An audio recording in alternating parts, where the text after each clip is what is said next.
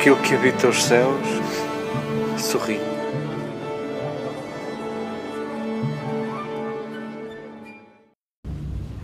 Queridas irmãs, queridas amigas, a pergunta que pode assaltar um, um leitor mais apressado é o que é que se passa com os cogumelos de Daniel? Devem estar fora de prazo. Porque é que Daniel tem estas visões tão estranhas, tão bizarras? O que é que isto tem que ver connosco? O livro de Daniel precisa de paciência, não dá para uma leitura apressada. Nós também já não somos leitores apressados. O livro que nos chega pela pena desse Daniel é um livro denso, muito denso de simbologia, e hoje escutávamos naqueles seres que nós não conseguimos catalogar, não, não temos nada que se pareça com aquilo.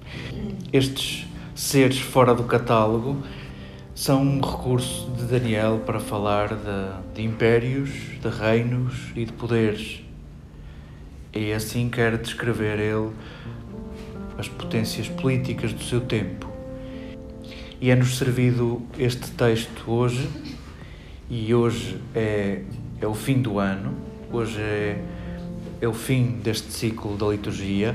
Amanhã, com a festa de Santo André, as leituras serão próprias, não vamos continuar neste registro. Podíamos considerar hoje a última aula e, e na última aula, porventura, o primeiro impulso é fazer uma síntese e queremos que estes textos possam ter valor de síntese para nós. Escutávamos Daniela dizer que todo o poder foi entregue a um filho do homem. É o único livro que nos apresenta esta expressão que foi resgatada por Jesus. Porventura referimos-nos ao Messias, porventura referimos-nos a um grande líder que pode vir a salvar o povo de Israel.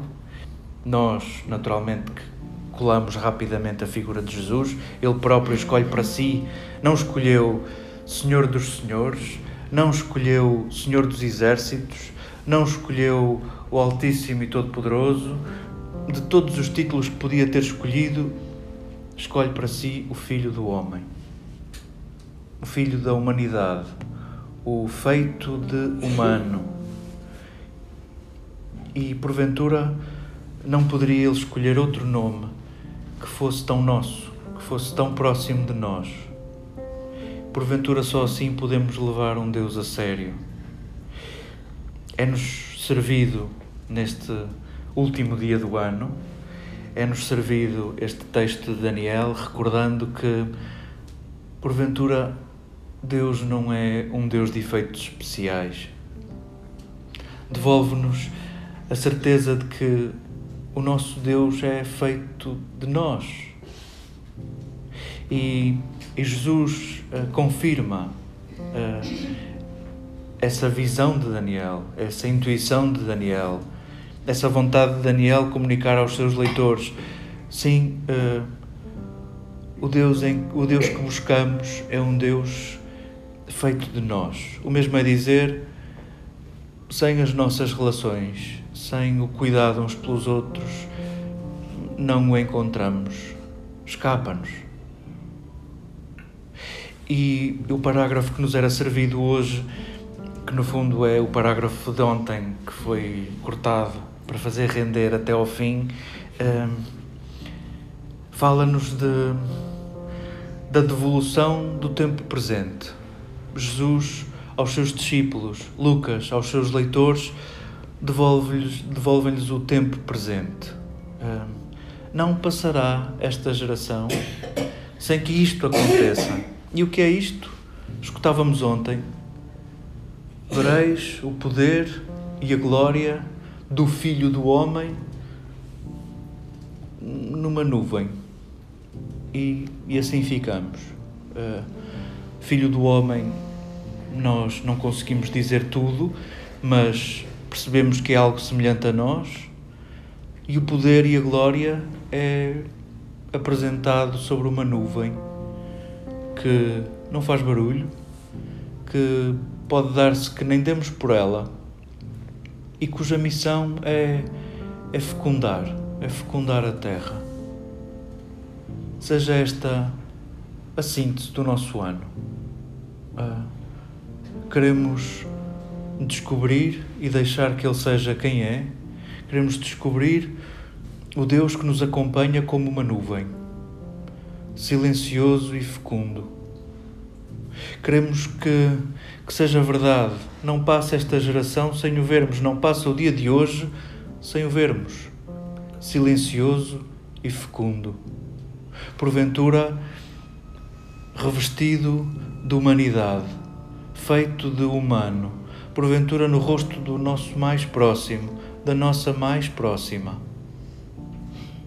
Seja verdadeiramente esta a última lição do ano, a última aula do ano, com a qual queremos iniciar um novo tempo. Iniciaremos domingo o ciclo do Advento, um novo ano na liturgia. Não é o calendário que vai renovar o tempo, não é por domingo ser o primeiro dia da semana que a semana passa a ser nova. O tempo, porventura, renova-se com os nossos gestos renovados, as nossas palavras renovadas, os nossos silêncios e presenças renovados. Queremos renovar a forma como olhamos as nuvens queremos renovar a forma como esperamos a ação de Deus nos nossos dias, na nossa história. Não é um animal indescritível como, como nos servia Daniel falando dos impérios e dos poderes da terra. Porventura não é um Deus que intervém diretamente anulando a nossa liberdade. Queremos descobrir e queremos que isso seja uma tarefa renovada todos os dias. O Deus silencioso e fecundo que habita a nossa fragilidade e que em cada um de nós se revela silencioso, fecundo, presente.